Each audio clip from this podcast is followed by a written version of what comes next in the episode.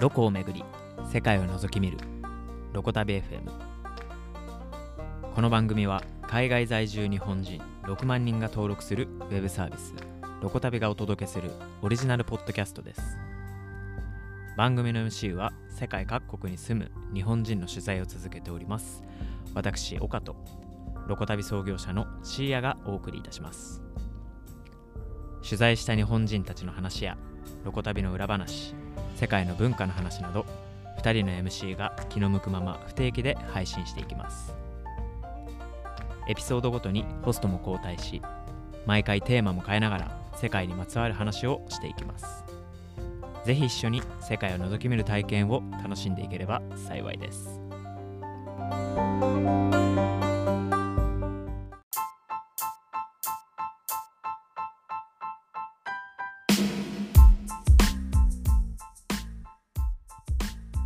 はい、皆さん、こんにちは。えー、岡です。本日もですね、えっ、と、シアさんといろいろとお話していければなと思います。はい、はいシアさんよろしくお願いします。はい、お願いします。お願いします。あれですね、あの、まあ、今日ちょっとアンティグア・バーブーダについてちょっとはい話していくんですけど、そもそも10回意外とそうですね。ああの、ポッドキャストを最初始めるときに 続けることが目標ですっていうふうに言ってて、あ10回続、前回で10回目だったんですけど、はい。なんとか10回続いたなという。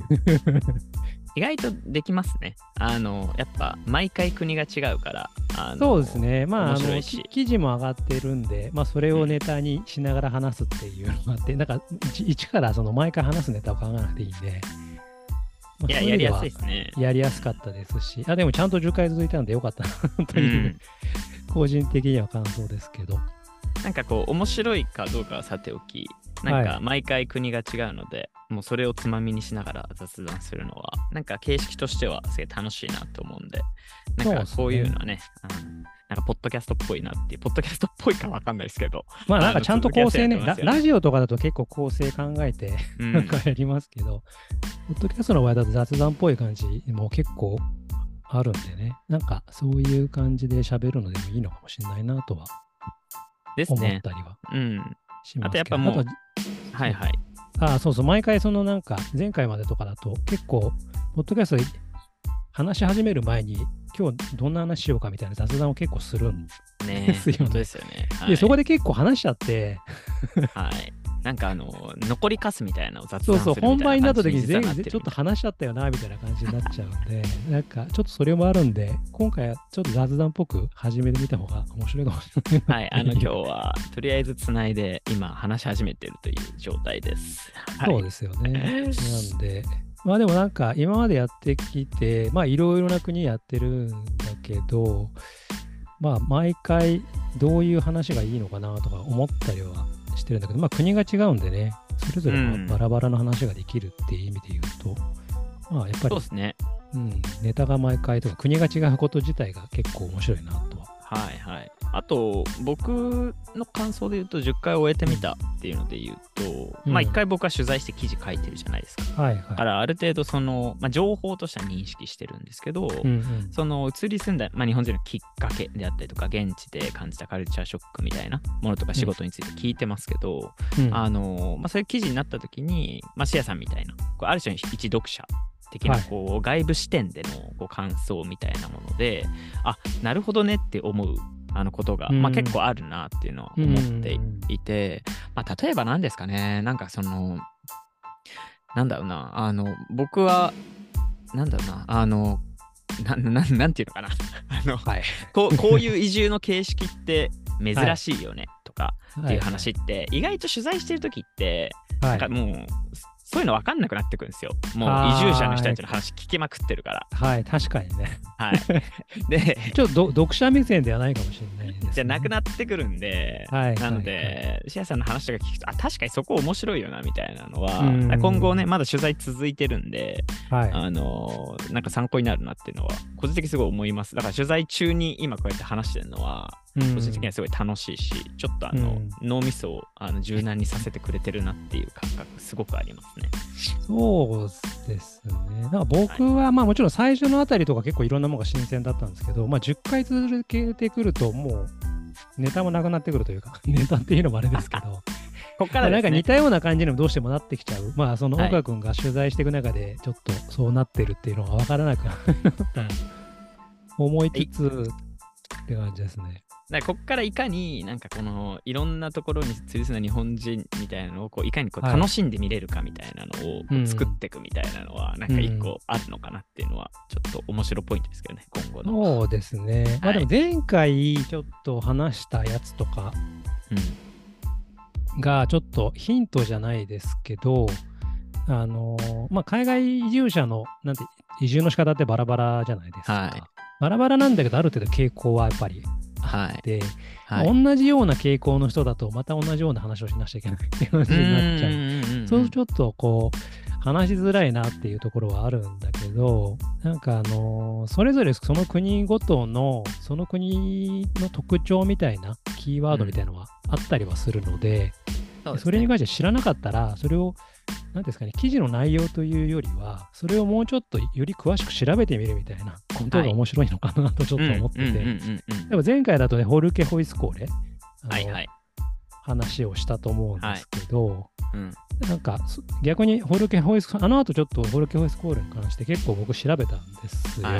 はい。で、まあその記事の中では語られなかったよあの、あのなんですかね、あの書かれてなかったような話とかも含めて、よりその現地についての情報を調べるきっかけにはなったので、うんなん。かそういう感じでより海外のそういったいろんな事象とかキーワードに関して自分で興味を持ったら深掘って調べてみるみたいな、はいきっかけにつながるって意味ではなんかいよかよかったなというのはちょっとああ、いいですね。確かに。ちょっと深掘っていくみたいな方針ありですよね。あの本自体も、こう、なんかその国をこう認知してもらう。こうなんかそこに住んでる人間を、人をこう通じの存在を通じて、あ、こんな国あるんだって認識してもらうっていうのが、まあ一個、あの、こう連載の目的の一つだったりするので、そのやっぱり内容自体も、まあ、文字数の関係もあって、こう深掘りみたいなのあんましてないんですよ。よ。ね。はい。なんかどうして表面表面上の部分というか、あとまあ、あの、なんていうんですかね、フォーカスちょっといくつかに当てて、まあ、あの、記事書くぐらいしかできなくて、さらに細かくみたいなのは難しいですもんね。そうなんですよね。だから出会出会ってもらって、深掘りはあんまりこう記事には載っけないようにししてるんですよね。うんうんうん、だからまあそういった意味でもなんかこういったあのポッドキャストとかであのちょっと掘っていくみたいなあ作業していくのは、なんか形式としてはすごくありかもしれないですよね。うん、なんか楽しみ方の一つとして。うんそうですよね。そうなんですよ。なんで、今回だから、アンティガ・バブーダはい。のやつで、結構、個人的には面白くて、よりなんか調べた情報としては、はい。まあ、アンティガ・バブーダって全然知らない 国というか、あ、昨日公開されたね。知っている日本人なんアンティかいないん、なんかそうね、そう相当マニアックなんで、なかなかいないと思いますけど、でもなんか記事の中だと、日本車がいっぱい走ってるとか、ガはいはい。なんか日本との関係性なさそうに見えるんだけど、意外と日本と関係があるみたいなことが書かれてて、特に援助系みたいな、日本からの援助みたいなのがあるみたいなことをうん言われてて、うん。で、なんかそれを調べてみたんですよ、僕。そのはい ODA の関連で。そしたらはい ODA ってあんまり知ってそうで僕も知らなくて、あんまり。はい。調べないですよね。そう。はいで、うんより調べてみたら、あこういう状況なんだ。ももちろん、ね、調べるって言っても、素人なんで限界がありますけど、まあでもはい素人なりに調べたら、今まで知らなかったこともいっぱい見つかったりもしたんで、うん。なんかそういうきっかけで海外の ODA 情報とかを調べるみたいなことにつながったんで、よかったなとはちょっと思ってはいますけどね。でもなんかその、はいはい。あの、そうそう、あの、なんだ、アンティガワ・ブーダの ODA のうん。支援のなんか状況みたいのを、どこだっけな、えーっと、これは、えーっと、外務省かな？あれ？外務省？多分外務省の、えーそうですね、外務省の中にある ODA に関する資料みたいなのがあったんで、はいはい。それを調べてみたら、うん。結構日本が援助していて、なんか今まで累計77億円ぐらいはい。ODA が突っ込まれてるらしいんですよ。はいはい。何年間ぐらいなんですかね ?10 年間。いや、何年間なんですかね。でも、なんてがバブーだって、なんか僕がその、まあ、これもさらに調べたんですけど、ウィキペディアで調べる限り、多分、結構新しい国なんですようんうんうんね。うん。1981年にできてるので、まだそんなに歴史がないんですよ。はい、イギリスから独立した国ですからね。はい。そうそう。だから日本の ODA もまだそんなにこう歴史があるわけ。まあ多分20年とかわかんないですけど、はい。とぐらいかなって気がするんですけど、でもなんか結構、えっ、と、日本からの無償の資金協力みたいなのが67億円ぐらいはいあったりとか、で毎年ここ最近だと2億円とか、はいはいはい。えっ、と、ODA が使われてるみたいなことがあっうん。て、あ結構、まあそういう意味でその現地での日本の関係性みたいのは、ODA というものを通じて現地とあるんだみたいな。でもうん一般の人はなんか ODA で直接関係がないので、うん。うん。なんかわからないかったりはするんですけど、うんみたいなの思いますけど、でもなんかその、そのさっきの、えっと外務省の資料の中で面白かったのが、その、うん各国 ODA をやってるんですよ。その、いろんな国に対して。あ、日本がですね。あ日本以外の国とかもはいはい。やっていて、で、ああのアンティガ・バーブーダに対しての ODA をしてる国がいくつかあるんですけど、そのうちの中で日本は一番、なんですかね、あの、ODA を資金を入れてる？入れてるすごい話。うん。で、なんかい資料によると、2000、えっ、と、まあ、19年のはいはい。ODA が1.93、うんはいまあ、えっ、と100、100万ドルだから、まあ、100、単位が100万ドルか。だから200、200万ドルぐらいをはいはい2019年に入れていて、それが日本うん1位なんですよ。で、2位がイタリアで、はい。えっ、と、5 50万ドルはいはい。みたいな感じなんで、日本が結構突出してるんですよね、そのはい ODA の金額が。うん。だからアンティガ・バブーダの ODA は日本で結構支えられてるみたいな感じの本当ですね。